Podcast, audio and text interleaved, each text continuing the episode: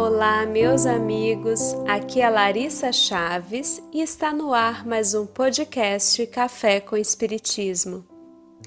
Logo no início do livro Filho de Deus, a benfeitora espiritual Joana de Ângeles compartilha um texto singelo, em estilo poético, que parece nos convidar à conexão conosco e com o Pai Maior através de atividades muito simples. Leremos a seguir as palavras de Joana e dedicamo-las a todos os amigos que acompanham diariamente o trabalho do Café com Espiritismo, buscando nesses breves minutos um recanto seguro para momentos de conexão com o mais alto. Recanto seguro Há em cada criatura um recanto seguro para falar ou escutar Deus.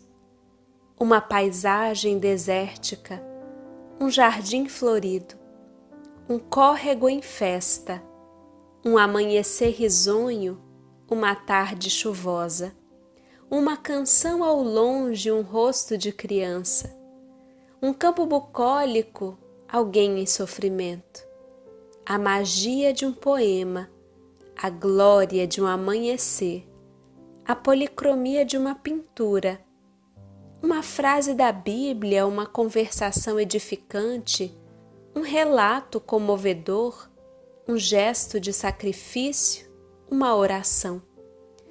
Há em toda a criatura um recanto seguro que se alcança através de algum desses convites naturais, onde se sente, se fala, se ouve Deus e o seu amor está mais próximo, é mais envolvente. Quais são os seus recantos seguros, meus amigos?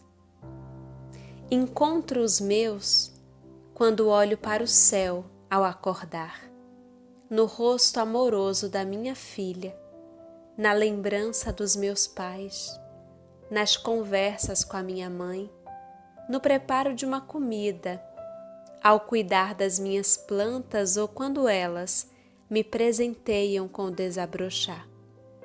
Visito meu recanto seguro quando faço silêncio, medito, oro, choro, mas também quando escuto, estudo, falo e consolo.